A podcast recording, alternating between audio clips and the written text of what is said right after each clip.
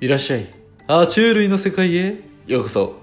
ここでは、爬虫類沼に片足突っ込んでしまった私、大将陸が、リスナーの皆様を道連れに、どんどんどんどん沼にはまっていこうというコーナーです。本日ご紹介させていただくのは、トカゲです。トカゲって、爬虫類の中でもやっぱ一番恐竜に見えませんか？個人的ですけどね。まあいろんな種類いるんで、まあ一概には言えませんが、恐竜っぽいと思うんですよね。ただ一応まあ恐竜の進化は一応鳥類って言われてるんですけど、まあ、個人的にはやっぱあの姿といい、どっか恐竜と近いものがあるんじゃないかなって、個人的には思っています。まあそんなわけで、トカゲの紹介をしていきたいと思うんですけども、まずトカゲ。有林目、トカゲア目に分類される爬虫類の総称です。ヘビと同じ有林目ですね。まあ、この間ヘビを紹介させていただいたんで、まあそれとの違いも感じながら聞いていただければなと思います。まずですね、まあヘビと違って基本的には4本足です。ただ、足がないやつもいるんですよ。これまた。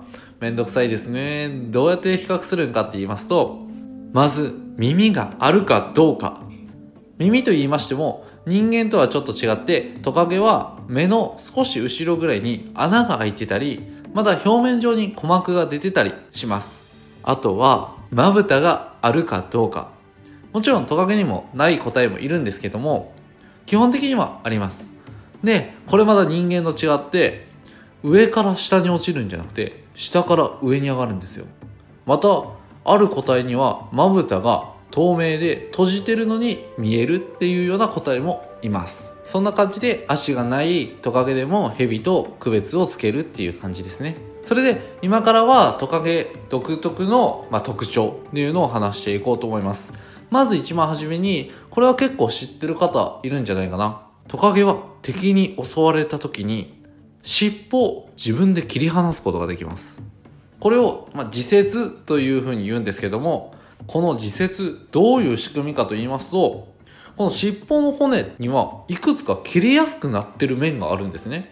で、その切れやすくなってる面の近くの筋肉を使って前後に引くんですよ。自分で。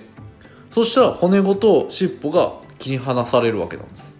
その後、切れた尾だけビタンビタンビタンビタン動いて、敵がそっちに気を取られてる間に自分は逃げるっていう形ですね。で、切った尻尾の部分、まあ、いわゆる傷口ですよね。血出たりしないの？って思うかもしれませんが、ここは筋肉がギュッて締まるため、ほとんど出血しないそうです。まあ、アニメ見てる方なら結構わかるかなと思うんですけども、まあ、結構筋肉キャラに多いあのやり方ですよね。傷口を筋肉で塞ぐみたいな。ギュッて。わかる方いるかな？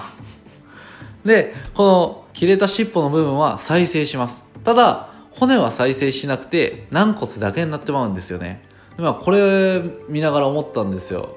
あの、ドラゴンボールのピッコロとかもいるじゃないですか。あれはもう腕再生するじゃないですか。でもあんなんがって軟骨なんかなって。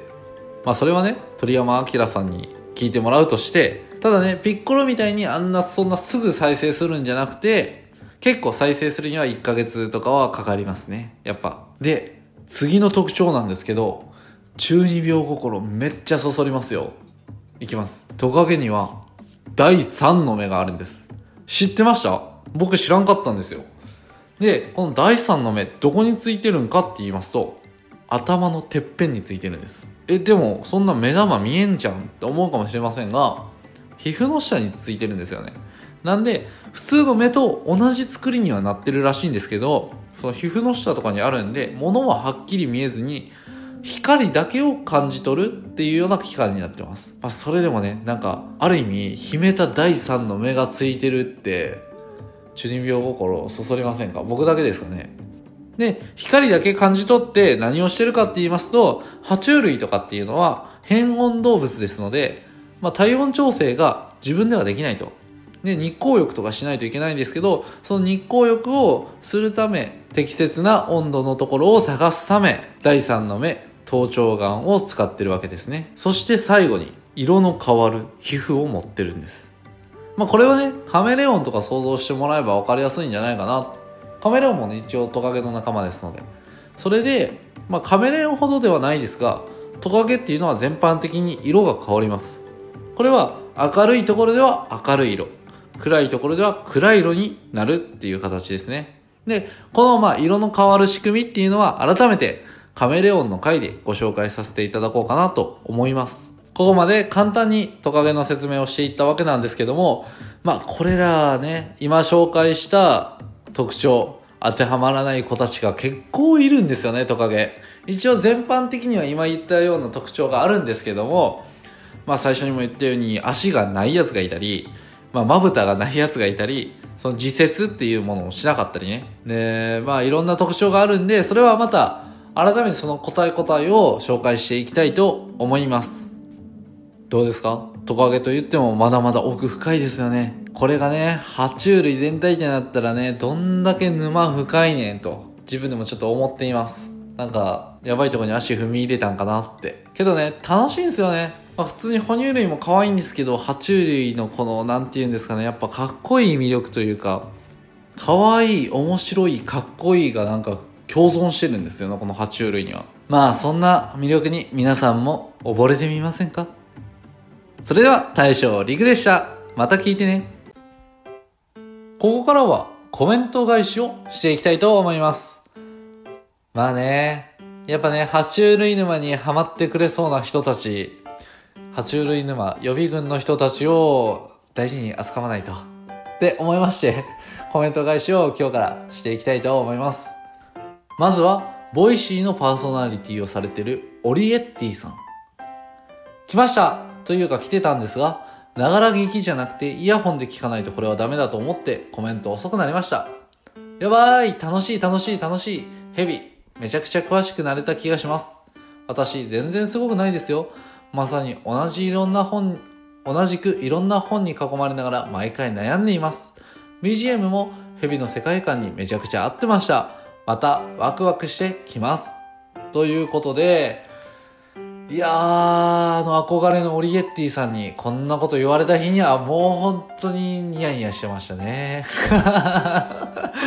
はい。いやー、なんか、あれっすね、なんか、ながら聞きで全然いいんですけどね。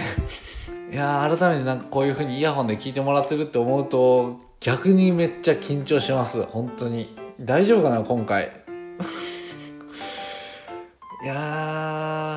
い、や、オリエッティさんにはまだまだ及ばないと思いますが、頑張って僕もちょっとわかりやすい説明をしていけるように頑張っていきたいと思います。ありがとうございます。はい、続いて、コーヒー沼で泥遊び、翔平さんですね。聞かせていただいてます。いつもありがとうございます。爬虫類トーク、僕も入れてください。僕も太アゴヒゲトカゲ買ってました。あと、日本ヤモリのハーレム捕まえて繁殖させました。オーストラリア人の元上司からコーンスネークを1年ほど預かったり、両生類、熱帯魚、海水魚、犬、猫などなど、いろいろ飼育してました。多すぎて語りきれないので、スタイフで語ってみようかな、ということで、めっちゃ買ってるじゃないですか 太顎ヒゲトカゲ買ってましたの後の、この日本ヤモリのハーレム捕まえて繁殖させましたって、繁殖ってなかなかクロートじゃないですか？その後もね、まあ、コーンスネーク預かったり、両生類、熱帯魚、海水魚、犬、猫って、どんだけ幅広いんですか？もうよっぽど僕より爬虫類のこと知ってるんじゃないかなって、爬虫類以外もね、生き物のこと全然僕より詳しいんじゃないかなって思って、それでスタイフで語ってみようかなっていう風に言ってるんで、もうほんとぜひ語ってください。もうマジ聞きに行きます。最近僕ら乾き物もね、スタイフの方に参戦しましたんで、ぜひ聞かしてくださいよ。ぜひ、爬虫類のことをメインで語ってください。犬猫もまあもちろん好きなんですけどね、爬虫類の方がちょっと最近ハマってますんでぜひちょっと語ってほしいなって思います。お願いします。これは 本当に。はい。というわけで、今回コメント返しを2名させていただきました。で、今度からもコメントが来てたらこういう風にコメント返しのコーナーを設けさせていただこうかなと思いますんで、どしどしコメントの方よろしくお願いいたします。それではまた聞いてください。大将リクでした。